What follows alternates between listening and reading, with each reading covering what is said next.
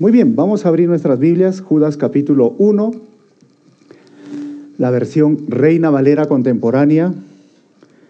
Y el texto dice así, yo, Judas, que soy siervo de Jesucristo y hermano de Jacobo, saludo a los llamados, amados por Dios, Padre y resguardados por Jesucristo.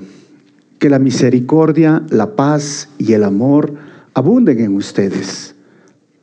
Amados hermanos, yo he tenido un gran deseo de escribirles acerca de la salvación que tenemos en común, pero ahora me encuentro en la necesidad de escribirles para rogarles que luchen ardientemente por la fe que una vez fue dada a los santos, pues por medio de engaños han infiltrado entre ustedes algunos malvados. Estos que desde antes habían sido destinados a la condenación, convierten la gracia de nuestro Dios en libertinaje y niegan a Jesucristo, nuestro único soberano y Señor. Aunque ustedes ya lo saben, quiero recordarles que cuando el Señor salvó al pueblo y lo sacó de Egipto, destruyó a los que no creyeron. Incluso a los ángeles que no cuidaron su dignidad, sino que abandonaron su propia mansión, los ha retenido para siempre en prisiones oscuras para el juicio del gran día. También Sodoma y Gomorra y las ciudades vecinas, que lo mismo que aquellos practicaron la inmoralidad sexual y los vicios contra la naturaleza, fueron puestas como ejemplo y sufrieron el castigo del fuego eterno. Vamos a orar. Señor, quiero darte gracias en esta hora.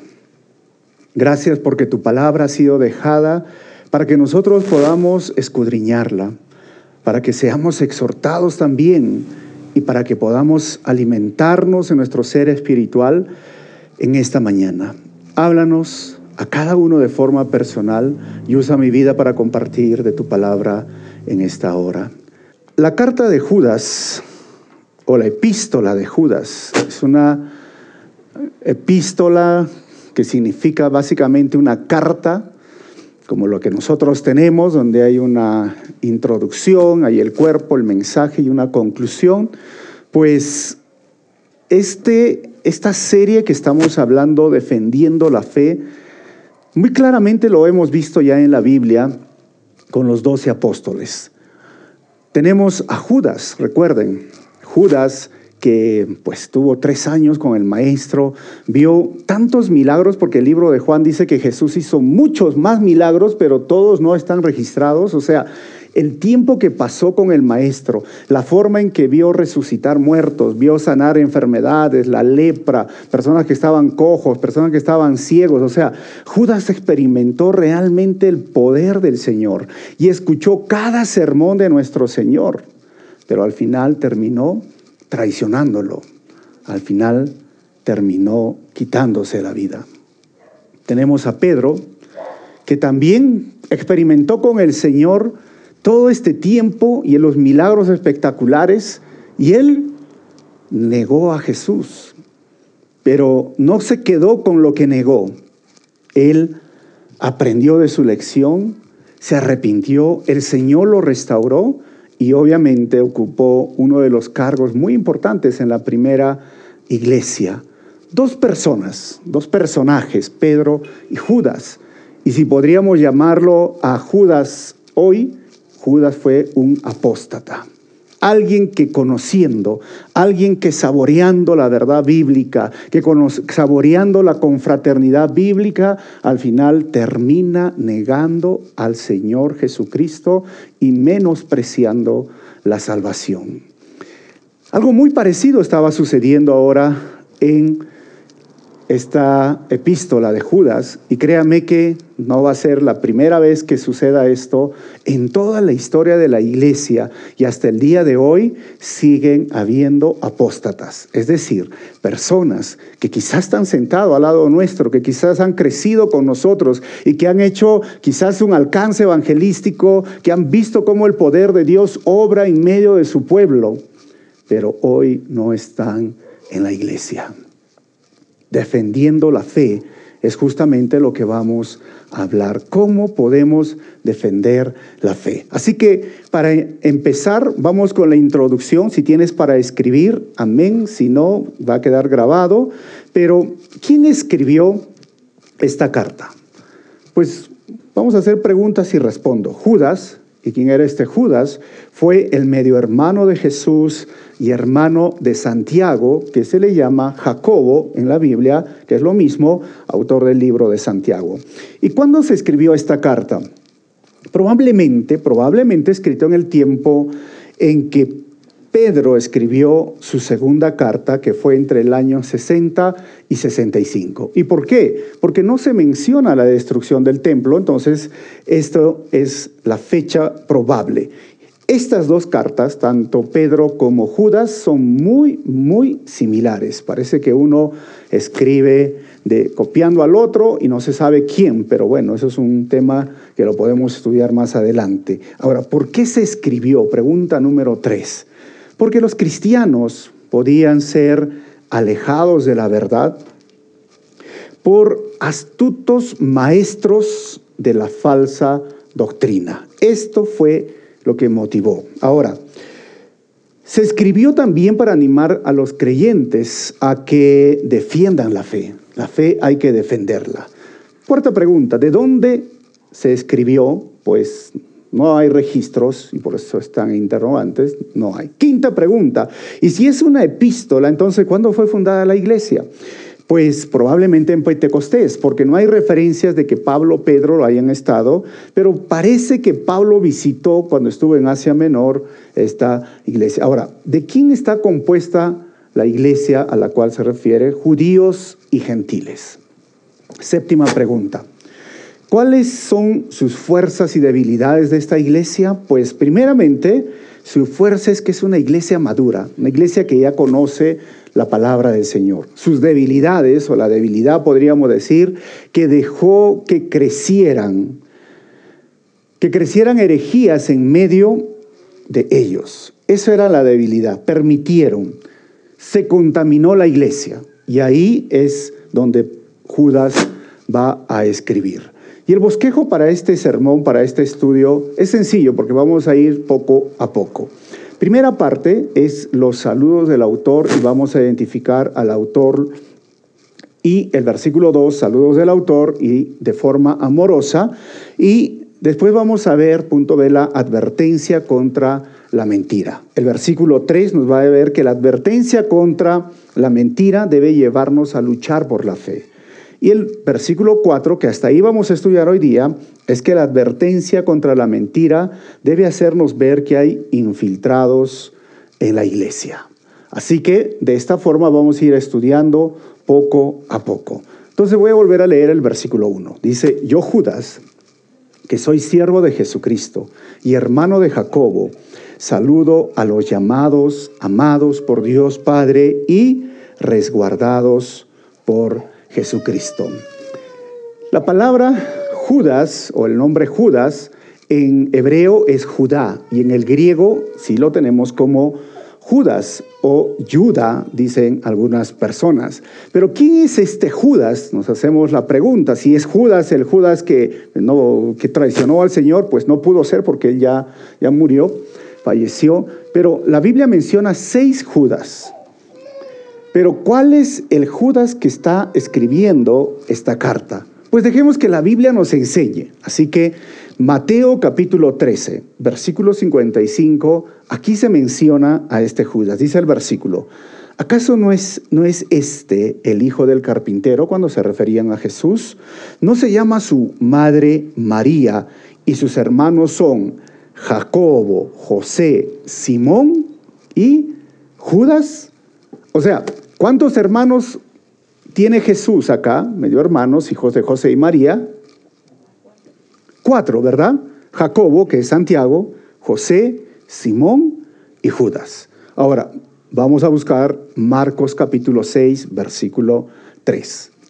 Hablando de Jesús, dice el texto, ¿acaso no es este el carpintero, hijo de María y otra vez hermano de Jacobo, José, Judas y Simón? ¿Acaso no están sus hermanas aquí? O sea, ya no solamente hay cuatro hermanos, ¿qué más hay?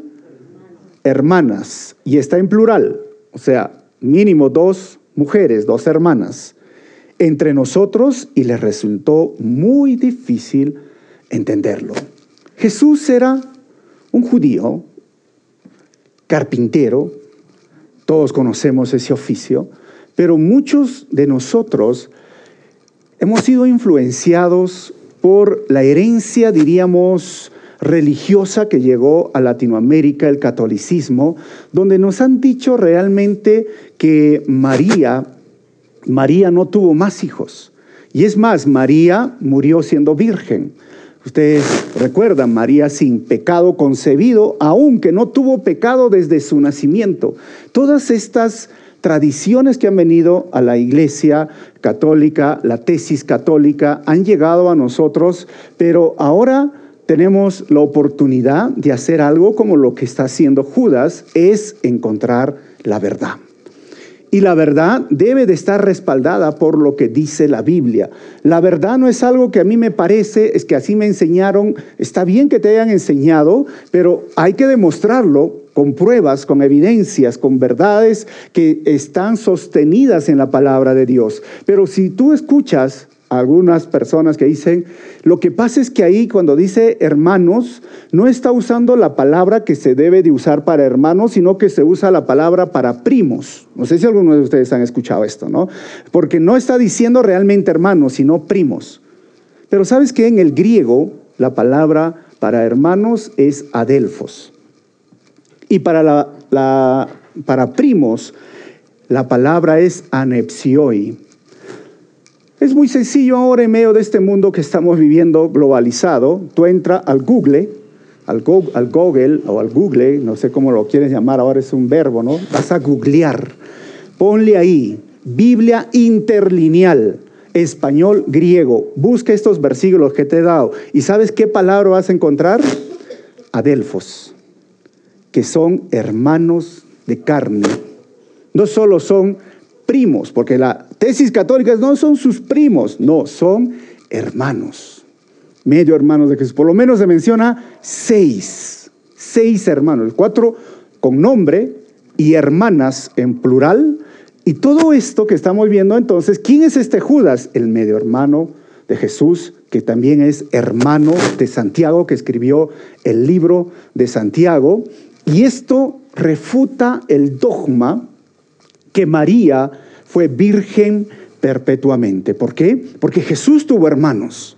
Segundo, porque era el primogénito de María, pero después nacieron otros hijos. Y algunos dirán, pero ya, pastor, usted está usando dos versículos. Te voy a mostrar, y está saliendo en la pantalla, todos los versículos que puedes encontrar. Mateo 13, 55, Marcos 6, 3, por eso si estás anotando, Juan 2, 12, Juan 7, 3, Juan 7, 5, Juan 7, 6, 7, 10, Hechos 1, 14, Primera de Corintios 9, 5, Gálatas 1, 19 y Salmo 69, 8. O sea, esto debe de ser la forma en que nosotros debemos estudiar la palabra del Señor. ¿Cuántos de ustedes alguna vez les han dado un cinco soles falso? ¿Alguna vez? A ver, levanten la mano, hermano. Bueno, los que les han dado 100 soles falsos, a ver, los que ahí sí les va a doler, ¿no? Dos nomás, digan nomás la verdad. 50 soles falsos ya para bajarle. A ¿Y por qué nos dan ¿Por qué hemos recibido eso? ¿Porque somos tontos? ¿Qué piensan? La verdad es que no. No. Ah, nos agarraron en oscuridad, ¿no? O nos, nos tontearon, no sé, algo. ¿Sabes qué es lo que sucede? Porque nosotros trabajamos también, los que están trabajando con dinero. ¿Qué es lo que primero tienen que hacer para que no les den las monedas o los billetes falsos? ¿Sabes qué es lo primero que tienen que hacer? Es conocer lo verdadero, la verdadera moneda, el verdadero billete y sus características que no se pueden imitar. Por esto es importante que tú y yo conozcamos lo verdadero para distinguir lo falso, porque si no sabes lo verdadero, ¿cómo vas a distinguir una moneda, un billete falso? Y es más, si hablamos de la doctrina bíblica, ¿cómo vas a distinguir qué es verdad? ¿La verdad bíblica o lo que me dicen?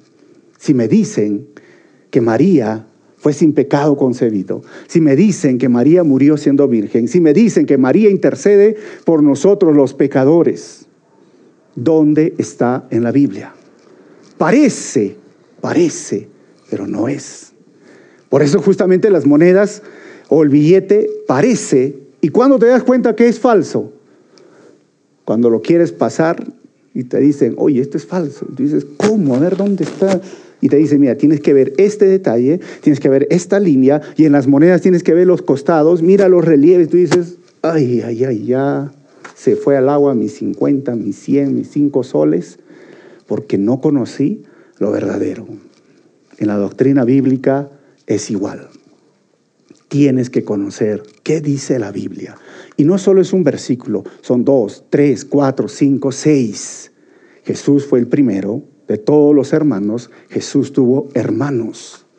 Y muchos hoy no llegan a conocer a Jesús de la Biblia por sus ideas preconcebidas del Jesús de la religión. ¿Sabían?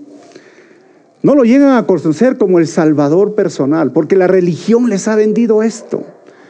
El Cristo de la religión está clavado en una cruz y está con unas gotas de sangre, pero el Cristo de la Biblia está vivo, resucitó al tercer día y está hoy en medio de nosotros. ¿Se dan cuenta?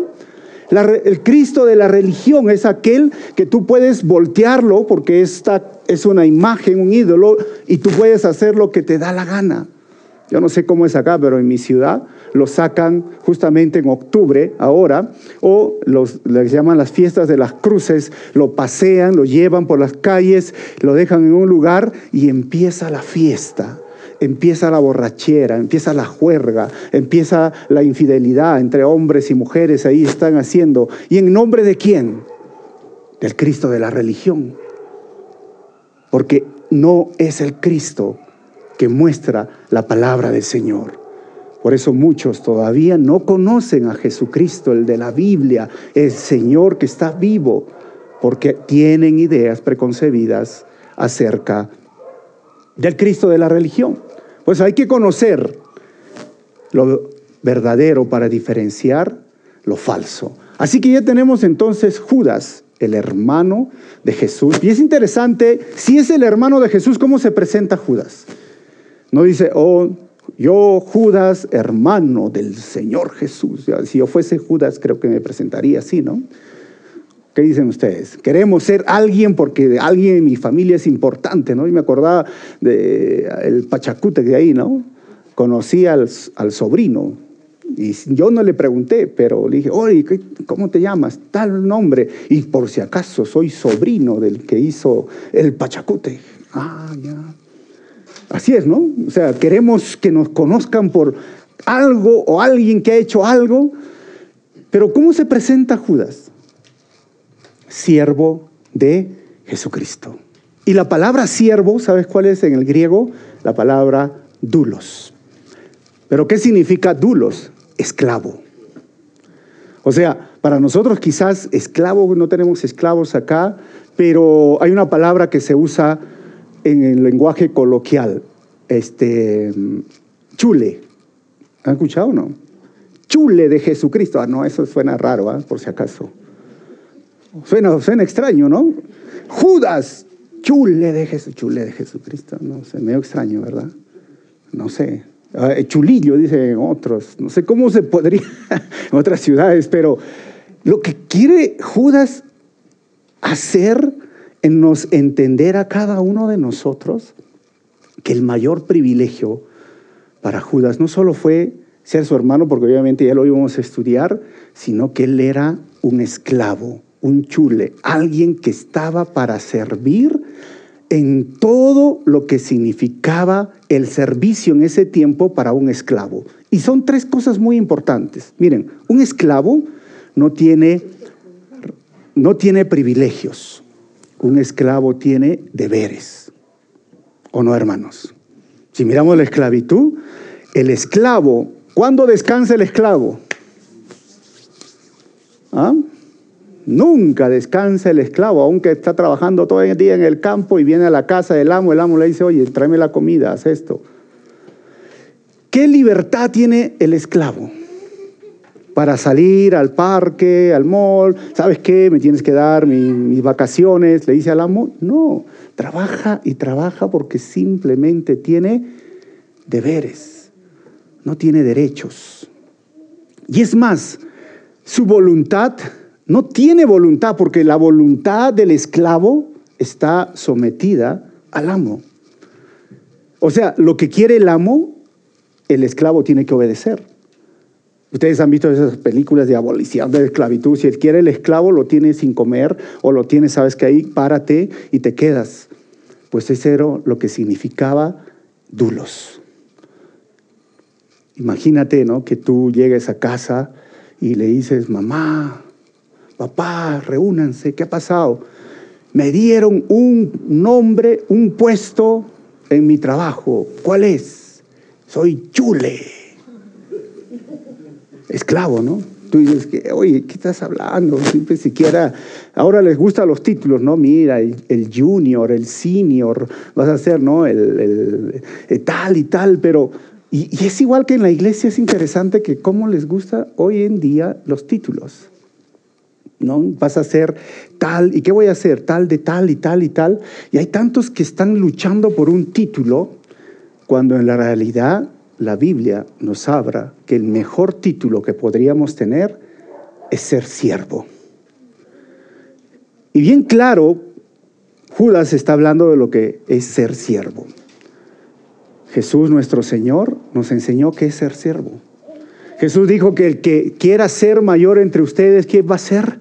El servidor. Jesús fue el que agarró y dijo, los, los, apóstoles, porque ya estaban entrando a Jerusalén y la gente, ¿se acuerdan? Lo ovacionaron, Osana, Osana, bendito es el que viene. Pusieron palmas, esas ramas ahí en el piso, tiraron sus mantos y los apóstoles, oh, si no entraron para la última cena y sus pies estaban sucios y nadie quería lavar los pies de alguien porque ese era el trabajo del chule, del esclavo. Y nadie dijo, no, pues esclavo, no, ¿se acuerdan que estaban luchando y le decían a Jesús, Jesús, cuando te, tomes tu reino, uno a la derecha y otro a la izquierda, pues ya, haznos favor, pues Jesús, uno, a tu lado, uno a tu lado, ¿está bien o no? Imagínense, estaban con eso en su cabeza, en su mente, y Jesús se amarra ¿no? la, la túnica que tenía, trae el agua y empieza a lavar los pies. Empieza a hacer el trabajo de un chule, de un esclavo, de un dulos. El trabajo que ni los discípulos se habían atrevido a hacerlo.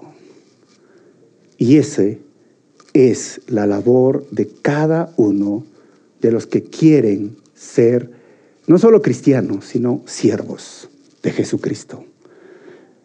Aunque fuese diríamos, hacer las labores más humillantes en ese tiempo, pero ser siervo de Jesucristo para nuestro Padre Celestial tiene mucha connotación, porque Moisés fue llamado siervo, Elías fue llamado siervo. Miren, ser siervo para nosotros los cristianos debe ser el mayor anhelo. Pero muchos, como les dije, hoy están queriendo ser líderes de líderes, ¿no? Líder de líder de líder. ¿Tú eres qué? No, yo soy líder de líder de líder de líder.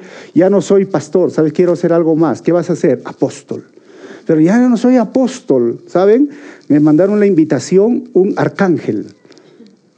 Sí, en serio. Y otro era querubín. O sea, ya los pastores que, que deberían ser siervos ya no se hace llamar solo, ya, porque pastor me quedó chico, ¿no? Ahora soy apóstol. Ya no soy apóstol, ahora soy arcángel. Ahora que soy querubín.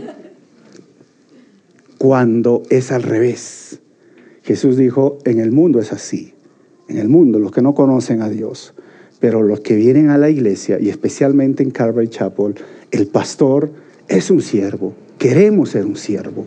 Es totalmente diferente a otras denominaciones y a veces les choca a muchas eh, denominaciones, porque yo predico en muchos lugares y a veces dice, pastor, pase por acá, su cuarto especial para comer. En Yo no, yo quiero comer con los hermanos. No, usted es el pastor, vaya por allá. ¿Se dan cuenta? ¿Sí o no?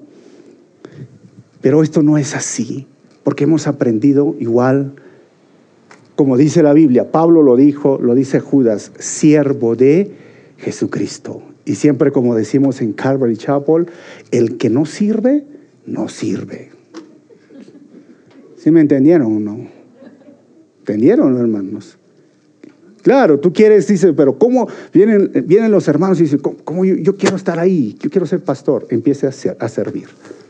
El que no sirve, no sirve. Ahora, Judas va y nos hace ver tres puntos muy importantes en este versículo. Dice, a los llamados, amados por Dios Padre y resguardados por Jesucristo. Y la palabra llamados es kletos en el griego, que era empleado para hacer un llamado urgente para una tarea en particular. Y es que nosotros hemos sido llamados justamente para esa tarea que es cumplir la misión de Dios. Y la palabra amados en el griego es egomenois, que significa alguien especial, alguien que pone sus ojos y su atención siempre para esta persona. Esta palabra, amado, fue usado cuando Jesús se bautizó y salió del agua, una voz del cielo dijo, este es mi Hijo amado.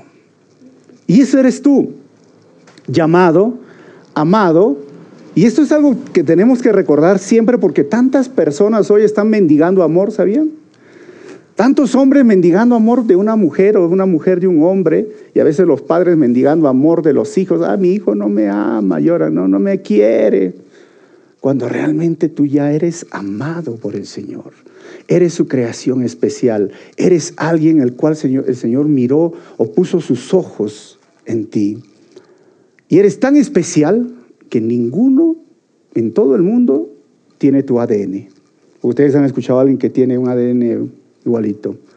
Y eres tan especial que la huella digital que tú tienes, mira, hay 7 mil millones de personas. ¿Cuántos tienen tu huella digital? Nadie. Porque eres único y especial para el Señor. Así que si algún día tú te sientes que no eres amado por nadie, por el mundo, el Padre Celestial te ama y es un amor eterno, es un amor real. No es como esa novela, amor real, que no hay nada de real ahí, ¿no? Pero realmente sí, el Señor te ama. Nunca te sientas que nadie te ama. Si papá o mamá te dejan, como dice la palabra, el Señor dice, yo nunca te voy a dejar. Si no está papá a tu lado, tienes al Padre Celestial que te ama. Y, el, y Judas dice, son llamados, amados, y luego dice resguardados, o que la palabra sería preservado. ¿Y ese qué significa? Que es el Señor que te resguarda y te protege. Miren, Juan capítulo 10, versículo 27 al 29 dice, las que son mis ovejas oyen mi voz, y yo los conozco, y ellas me siguen. Y el versículo 28, y yo les doy vida eterna, y no perecerán jamás, ni nadie las arrebatará de mi mano. Mi Padre que me las dio es mayor que todos y nadie les puede arrebatar de la mano de mi Padre. Miren lo que está diciendo el Señor. Ya es Él mismo y la idea es que nos agarra a nosotros con sus dos manos, ¿no? Imagínense, nos agarra. No es que yo me agarro del Señor, no, el Señor te agarra, te resguarda, te protege y nadie te arrebata de su presencia. ¿Esto qué significa? Nos da esa seguridad, esa confianza. La salvación es segura en el Señor. La salvación no es algo que uno pierde. La salvación es segura y la salvación no se pierde. Y si alguien dice, oye, pienso que la salvación se pierde, bueno, podemos hablar después de terminar el servicio y vamos a la Biblia, vamos a la verdad bíblica. Y este es uno de los versículos bíblicos que nos dicen claramente que sus ovejas, obviamente, ¿ah? las ovejas, no las cabras, ¿no? Porque las cabras tiran pa'l monte, dice, ¿sí o no? ¿Qué significa que las cabras tiran pa'l monte? La cabra es pues, la que no obedece al pastor, pero la oveja obedece al pastor, le sigue al pastor, está con el pastor, se deja pastorear. Pues si eres oveja, No quiero ofender, así de las cabras, hermano. No me ha dicho cabra el pastor, no me ha dicho cabra nadie. Pero las que son ovejas no perecerán jamás. El Señor es el pastor, las guarda, nadie las arrebatará de sus manos. Y Judas nos hace recordar esto. Somos llamados, somos amados y somos resguardados por el mismo Señor. Versículo 2. Oye, a este paso vamos a terminar creo en seis, seis semanas. Saludos del autor ahora. Que la misericordia, la paz y el amor abunden en ustedes. ¿Y cómo es que saluda diferente a Pablo? Porque Pablo saludaba gracia y paz. Judas usa esto, misericordia. ¿Qué es la misericordia? Misericordia es librarnos del castigo que merecemos. Y cuando dice paz, no es ausencia de problemas, sino confianza en medio de los problemas. Y cuando dice amor, es ese amor ágape, el amor incondicional. Y Judas lo usa como un saludo que era muy coloquial, muy bueno en ese momento, pero para nosotros nos debe de hacer recordar que por la misericordia de Dios estamos aquí. Amén, hermanos, o no. Si no, estaríamos derechito al lago de fuego. Y la paz, como dije, no es esa paz. Algunos piensan que la paz es tranquilidad. No, la paz no es tranquilidad. Yo siempre envidio algunos, algunas mascotas, algunos perritos. Ustedes no sé si ustedes han encontrado esos perros en la calle de la calle, pues, ¿no? Que duermen en la vereda, ¿han visto? Tiran así. Y tú te acercas y ellos ni se, nada, no se mueven, tú tienes que pasar encima de ellos, ¿no? Y pasa la lluvia, el ruido del, del, carro, las bicicletas y todo, y ellos están feliz. Y yo digo, eso es paz. Qué paz tiene este perro, ¿no? Envidio al perro, la paz del perro. Porque ese es en medio de los problemas, en medio del ruido de este mundo, en medio de tantas circunstancias difíciles, eso es la paz que el Señor nos da, que deberíamos de tener. Pero lamentablemente nos cuesta, ¿no? Porque viene, subió el pollo. Ay, no, ya se fue mi paz. Señor, pero ¿qué dice la palabra? Que el Señor es tu proveedor. Tengo problemas con mis hijos. Ya se te fue la paz. ¿Qué dice el Señor? Sus promesas son reales. Y recuerda que tú eres amado con ese amor ágape. Así que este saludo, recuérdalo siempre, ¿no? Misericordia, paz y amor. Ahora, vamos a ver la advertencia, ya que se saludó y se presentó, ya sabemos todo. La advertencia contra la mentira debe llevarnos a luchar por la fe. Dice el texto, amados hermanos, porque somos amados, ya nos ha hecho recordar, yo he tenido un gran deseo de escribirles acerca de la salvación que tenemos en común. Pero ahora me encuentro en la necesidad de escribirles para rogarles que luchen ardientemente por la fe que una vez fue dada a los santos. Así que ahora Judas está diciendo, yo sí estaba en este momento haciendo mi tesis, ¿no? Ustedes lo que saben lo que es la, tesis, y luego me cambiaron la tesis. Ay, ay, ay, me cambiaron el tema. Quería hablarles de la salvación que todos tenemos en común. Y no significa que es algo común, sino que es, en común significa en comunidad, que es tanto para el judío como para el griego, como para el educado o no el educado, el hombre del campo, la ciudad, hombre y mujer en Cristo. Todos somos uno. Y esta salvación que tenemos en común Judas estaba tratando de escribirlo, pero ahora dice, quiero que, quiero escribir por ahora que luchen, quiero rogarles que luchen ardientemente. Y la palabra cuando usa luchar tiene la connotación de la lucha griega. Ustedes han visto este deporte de los luchadores de este, de este, en las Olimpiadas, ¿se acuerdan o no? Cuando se están agarrando así. ¿Y qué significaría para nosotros luchar, como dice el texto, ardientemente? Es hasta botar humo por las orejas, así voy a defender la fe. Pero tendríamos que entender un poco este tema de la lucha griega que se llama este deporte. Está basado en el respeto, está basado sí en la defensa y está basado mucho en el cuidado y usar la fuerza de la otra persona. Pero lo que quiere decirnos Judas es que tú y yo debemos también tener respeto cuando luchamos sobre la fe. Cuando defendamos la fe, tengamos respeto. O sea, si vas a luchar, a contender, dice otro en la Reina Valera, o si vas a hablar con alguien, ya sea una persona que abraza la tesis católica, o los adventistas, o los mormones, o la nueva era, como dice popularmente, respetos guardan respetos. Que podamos realmente nosotros luchar en base a la doctrina, a la Biblia, y nunca ataques a la persona. No sé si me entienden esto. El respeto es, bueno, atacamos ideas, atacamos filosofías, atacamos doctrina y defendemos nuestra doctrina, pero no voy a atacar a las personas.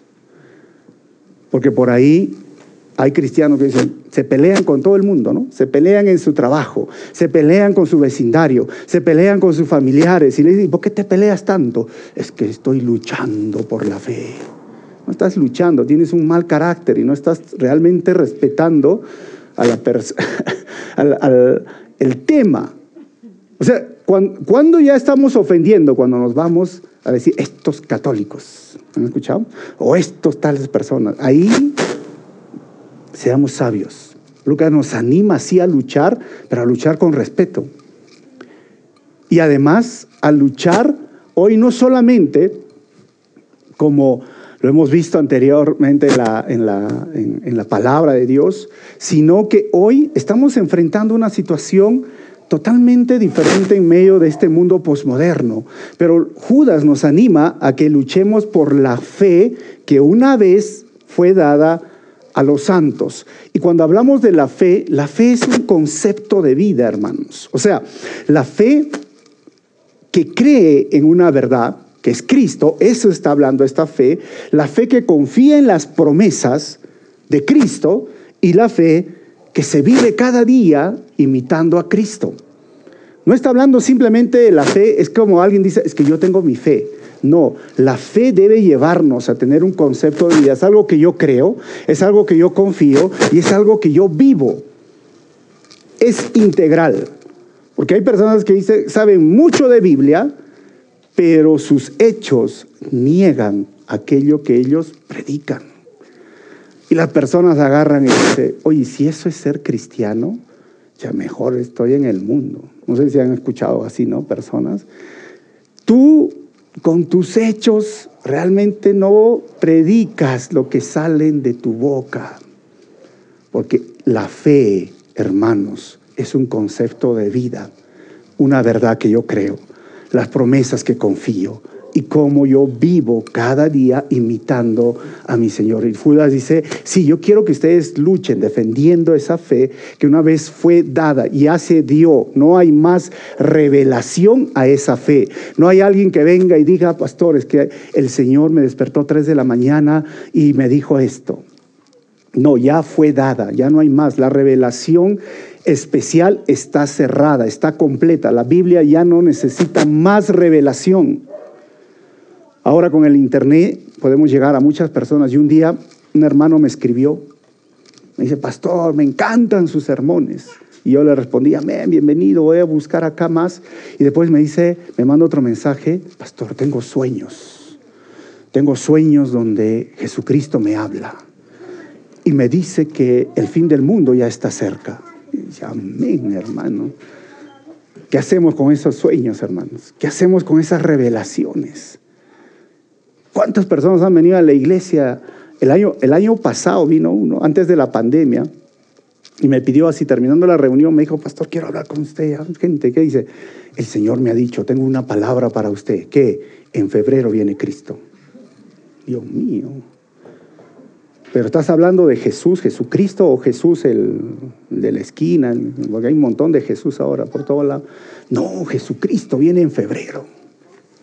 ¿Será verdad esto, hermanos? ¿Qué piensan ustedes? Hemos pasado febrero, marzo, abril, mayo, junio y no viene Cristo.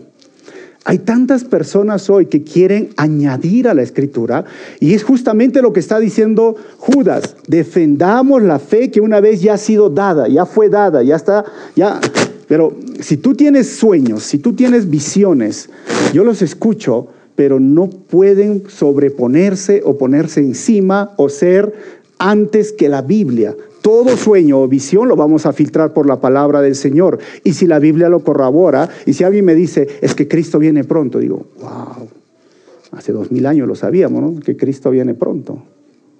No es novedad. Como decían los padres de la iglesia, lo que es verdad no es nuevo y lo que es nuevo no es verdad. O sea, ya, ya se dijo, ya se habló, ya tenemos. Eso es lo que tenemos que luchar y contender lo que está en la Biblia. Y la última palabra que usa Judas es la palabra santo. Ha sido dado a ustedes. Ahora nos dice a nosotros que somos santos. Y en el griego la palabra es hagioi.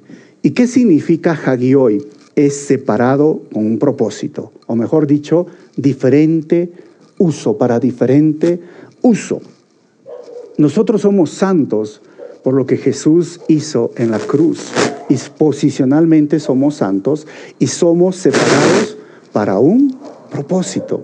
Es como estos equipos, eh, estos parlantes que tenemos aquí, ¿no? Estos parlantes, ¿ustedes creen que el que fabricó estos parlantes dijo un día se van a ir a la iglesia Calvary y la semilla, así que los vamos a ungir con aceite, los vamos a separar? ¿Ustedes creen que hizo esto? No, ¿verdad? Ellos fabrican. ¿Y quién le da digamos, la connotación, porque yo puedo usarlo para un fiestón, para un tono, como dicen, ¿no? Pero ¿para qué está siendo usado? Para las alabanzas, para las prédicas.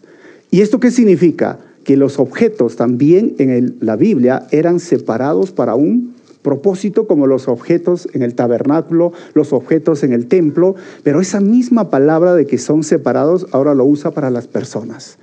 Ustedes ahora que han venido a Cristo, son separados para un propósito. Y ustedes son santos. Si lo ponemos en el lenguaje, decir, pero ¿qué está hablando? Ustedes son harina de otro costal. Ya no son lo que eran antes en el mundo.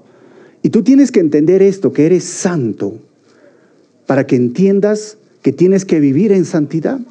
Hay personas que todavía no entienden que son Hagioi, separado, que tengo que ser diferente, que tienes que entender que hay un propósito especial en ti y ese propósito es que reflejes la santidad del Señor, porque sin santidad nadie verá al Señor. Y porque yo soy santo, debo de vivir una vida santa. No es que dejando de hacer muchas cosas voy a llegar a ser santo, no, yo ya soy santo. Entonces, entiendan esa gran diferencia. Yo ya soy, por lo tanto tengo que actuar conforme a lo que soy. ¿Y qué somos? Santos. Así que los santos no son los que están en los cuadros o en las estatuas de yeso, los santos son los que están a tu lado. A ver, mira al que está a tu lado. Es santo, santa, ¿sí? San Martín, por si acaso. San Rolo, ¿no? Santa este, Selene, Santa Inés, no sé, ¿no? Santa Ani, ahí está, bien, imagínate. ¿Son santos o no son santos, hermanos? Lo que pasa es que muchos cristianos no se ven, se miran al espejo y no se ven quiénes son soy un Javioi, soy alguien separado por Dios con un propósito para ser alguien diferente. Soy harina de otro costal. Por lo tanto, ¿cómo debo de vivir? Santo. Y este es el punto muy importante, ¿sabes? Porque muchos, como no se ven, y piensan, dice, pero Judas dice que luchemos por la sana doctrina. Es interesante que hoy se han levantado muchos jóvenes, ¿no? Que hablan de que tienen la verdad, la razón respecto a temas doctrinales que la Biblia siempre ha hablado y se lo conocen todos los temas polémicos. Oye, ¿la salvación se pierde no se pierde? ¿No? ¿Han escuchado esto? No. O eres calvinista o eres arminiano. oye, y tal, bla, bla, bla, bla, bla. Y lo único que saben que hacen ellos no reflejan santidad. Lo único que es pelear, discutir, dividir personas, dividir grupos. O sea, realmente ellos no están entendiendo qué significa y qué está diciendo ah, Judas ni la palabra del Señor y no lo demuestran.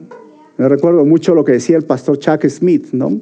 Si tu doctrina te hace más como Cristo, enséñanos esa doctrina.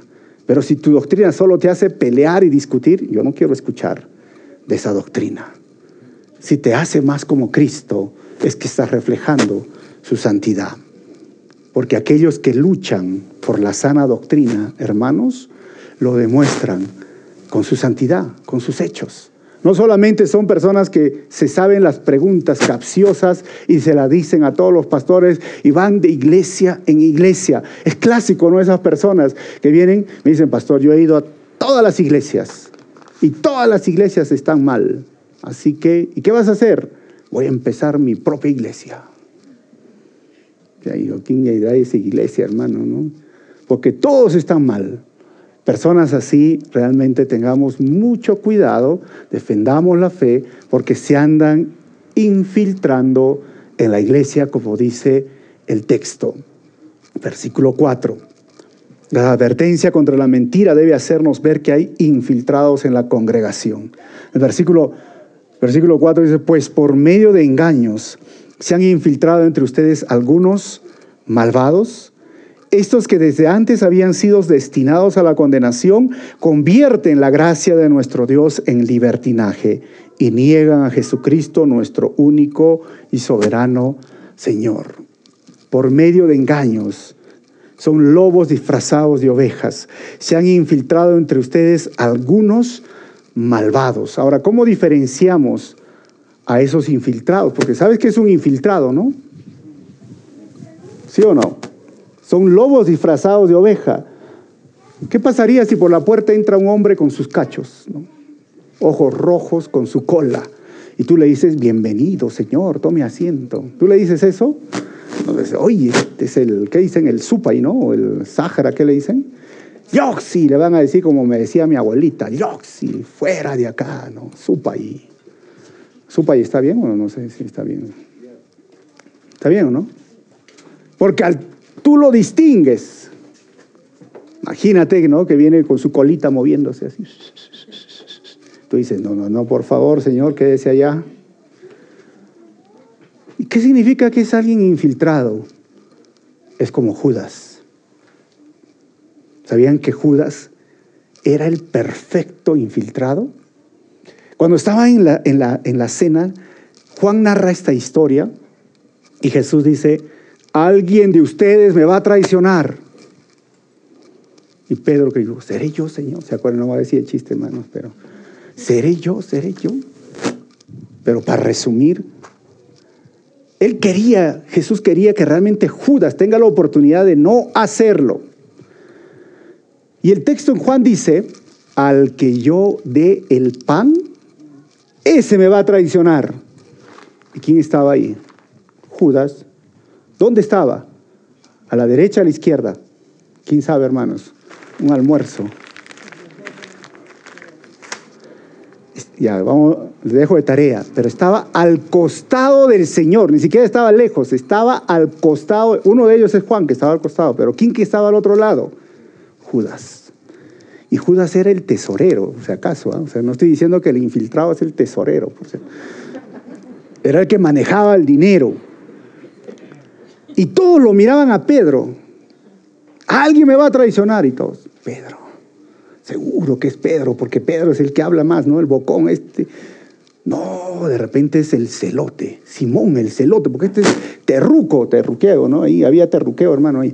Le, este es el seguro el que me va a traicionar. Pero, ¿saben? Nadie se imaginaba de Judas. Y Jesús fue tan claro, dijo, ah, al que le doy el pan, le dio el pan no, Judas no creo. ¿Qué va a hacer Judas? Hay, hay un dicho que decimos, líbrame de las aguas bravas, que de las mansas me libro. ¿Han escuchado esto o no? ¿O no han escuchado? ¿A veces al revés? ¿Y yo qué dije? ¿Y cómo es? ¿Y yo qué dije? ¿Y cómo era? o sea, a veces, si nos ponemos a pensar, a Judas era que necesitamos comprar una pila, una batería. Yo voy, yo voy, yo voy, Señor. Necesitamos hacer esto. Ya yo, vamos a hacer esto. Era el discípulo excelente. Era, era un infiltrado, pues. ¿Quién se iba a imaginar que él lo iba a traicionar? Y lo que nos dice Judas aquí, tengan mucho cuidado porque se van a infiltrar en la iglesia. Ahora todos están sospechando de todos, ¿no? Del más calladito lo están mirando. Ya sé quién es, ¿no? Esto pasa. Y dice, miren, y ahí va el asunto, estos que desde antes habían sido destinados a la condenación. Ay, los calvinistas ay, los que son destinados. Dios destinó a algunos para la condenación. Eso no es lo que está diciendo el texto. Pues a mí me gusta leer mucho el texto en otras versiones. Judas está usando, por eso les hice leer hasta el versículo 6, un ejemplo estaba usando siguiendo acerca del Antiguo Testamento y que lo vamos a estudiar la próxima semana. Tres personajes, ¿no? Uno, o personas diríamos, los que desafiaron al Señor en el desierto. Los ángeles. ¿Y quiénes son estos ángeles que dice que hoy están ya en cárceles, en cadenas? ¿Sabían que habían ángeles? Ahora, ¿quiénes son? Vamos a ver la próxima semana. Y aún Sodoma y Gomorra que fueron castigados por qué? Por la inmoralidad sexual, porque hoy día el pensamiento progresista y liberal dice, oh, Sodoma y Gomorra no fueron castigados por el pecado homosexual, sino por la injusticia. Yo voy a hablar de esto la próxima semana. Pero ¿qué está diciendo entonces? Que simplemente ellos recibieron el castigo que estaba destinado para aquellos que son apóstatas o aquellos que niegan al Señor. En otras palabras, no fueron predestinados a que apostatasen, pero el apostatar por su propia decisión hace frente el castigo predeterminado para los apóstatas, para todos los apóstatas. Dios no predestina personas para el infierno. Dios sí elige en su previo conocimiento y lo opuesto a la elección es la respuesta del ser humano a la oferta de la salvación. No hay ninguna parte en la Biblia que hay la antielección. Oh, es que tú no, tú no fuiste elegido, ¿no? No son como esos memes que salen. A ver, tú, tú, tú no, tú, tú no, no. O sea, Dios en Cristo somos elegidos todos para ser salvos. Jesús murió por toda la humanidad, no solamente por los escogidos o los elegidos. Y como les dije, el tema de la elección está basado en Cristo y el propósito de la elección no es el cielo, el propósito de la elección es la santificación. Efesios 1.4 dice que en Cristo hemos sido elegidos para ser santos para vivir una vida santa y para hacer las obras que de antemano el Señor ya lo había hecho. O sea, no es un asunto de privilegio, es un asunto de responsabilidad, aunque tristemente los que piensan que son predestinados y se sienten privilegiados no están viendo el tema de la responsabilidad, a que sí que simplemente lo que está diciendo Judas, que ellos por ser apóstatas recibieron el castigo que recibieron tanto en el Antiguo Testamento. Ahora, ¿cómo yo voy a identificar a un infiltrado? ¿Cuántos quieren saber eso, hermanos? ¿Cómo voy a identificarlo? ¿Sí? ¿Será que tengan los cachitos allá? Búscale el cabello, de repente está ahí. ¿Será por... ¿Cómo, cómo, cómo lo identifico al lobo de la oveja? Por el olor, dice, vamos a oler al otro. No huele al lobo, otra oveja. ¿Por qué? Por los dientes, será, por la cola. Por la forma en que actúa. Miren, dice Judas, convierten la gracia de nuestro Dios en libertinaje. Primero, primera forma de identificar a un infiltrado, a alguien, es la forma en que se conduce, porque hacen de la gracia una desgracia. Son aquellos que dicen, no, ustedes son muy estrictos, son muy legalistas, vivamos en la libertad que el Señor nos ha dado. Para ellos la santidad es algo que simplemente dice, pero si todo el mundo lo hace, y además Pablo que dijo, queriendo hacer lo que quiero, termino haciendo lo que no quiero, así que al final, miserable de mí, ¿quién me puede liberar de este cuerpo de pecado? Así que soy pecador y sigo pecando, y como sobreabunde el pecado, ¿qué va a sobreabundar? La gracia. Hacen de la gracia una desgracia. Primera de Pedro, capítulo 2, versículo 16, dice, hagan uso de su libertad, y obviamente que somos libres, pero no la usen como pretexto para hacer lo malo, sino para servir a Dios. Son aquellos que su conducta moral realmente niega la supuesta doctrina o la sana doctrina o el conocimiento que tengan de la palabra del Señor. Así que quieres ver el infiltrado, pues míralo cómo actúa. Míralo cómo se conduce. Mira cómo trata a la persona del sexo opuesto. Míralo. Primera punto para identificar al infiltrado. Y el segundo, niegan a Jesucristo, nuestro único soberano y Señor. Ahora, estos apóstatas no reconocían a Cristo como el Señor soberano. Esto que es en el griego la palabra Señor soberano es despots, y no reconocían a Cristo como el Señor honorable o el único Señor que era el Curios. Y entonces ya tenemos estos dos puntos muy importantes. Hace años en Perú, recuerdan que hubo un pastor en Lima, muy famoso, no sé si recuerdan, y que se le descubrió que tenía una concubina. Y le preguntaron, ¿y cómo usted tuvo una concubina? Es que yo estaba orando y el Señor se me presentó en la noche en un sueño y me dio el permiso para tener concubina. ¿Se acuerdan o no? Una revelación extrabíblica y, y fue todo un escándalo en todo el Perú. ¿Se acuerdan o no, hermanos? Mírenlo, mírenlo. No estoy hablando de alguien que cae en pecado sexual, sino que se ha hecho un estilo de vida. Y es más, acá podemos descartar cuántos realmente creen que Jesucristo es el único soberano y Señor. Y si hay alguien por ahí que te dice, sí, yo Jesucito, pero también la mamá, ¿ya? Porque es la madre de Dios. No, Jesús dice, la Biblia dice, es un solo camino. Hay un solo mediador entre Dios y los hombres. ¿Y quién es? Jesucristo. No ha dado a otro hombre aquí en la tierra por quien nosotros podamos ser salvos, solamente Jesucristo. Y aquel que te diga, uno más, no es verdad. Algunos te tocan la puerta, te dicen, te vengo a enseñar del reino de los cielos. Y tú le dices, ¿y quién es Jesús para ti? Ah, es un Dios creado. Ah, ¿no es el único soberano y Señor? No, no lo es. Entonces tú lo vas descartando. ¿Se dan cuenta? La salvación es por fe, porque Dios es el único que puede salvarnos a través de la fe y no por las obras. Pero vienen y dicen, no, sabes, tienes que guardar el día sábado. Tienes que dejar de comer tu chicharrón de chancho. Tienes, hermano, eso sí, pero tienes que dejar de comer tu, tu ceviche mixto, todo, y porque tienes que hacer obras miren cómo vamos descartando y luchemos por la fe que el Señor nos ha dado. Y estos dos puntos son muy importantes porque no reconocer a Jesús como Señor soberano es reconocer mi perdición, hermanos. Así podemos distinguir cualquier persona que quiera añadir algo más a la salvación, a la fe en Cristo Jesús. Cualquier persona que tiene este estilo de vida inmoral que se está viendo, tengamos mucho cuidado.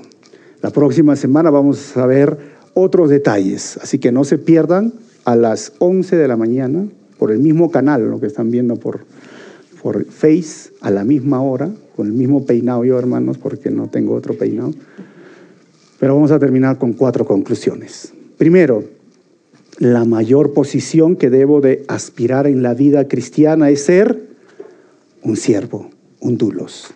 Número dos, Jesús tuvo hermanos y hermanas, hijos de José y María. Número tres, luchamos por aquello que es valioso y que es nuestra fe. Y número cuatro, la mejor forma de reconocer lo falso es conocer lo verdadero.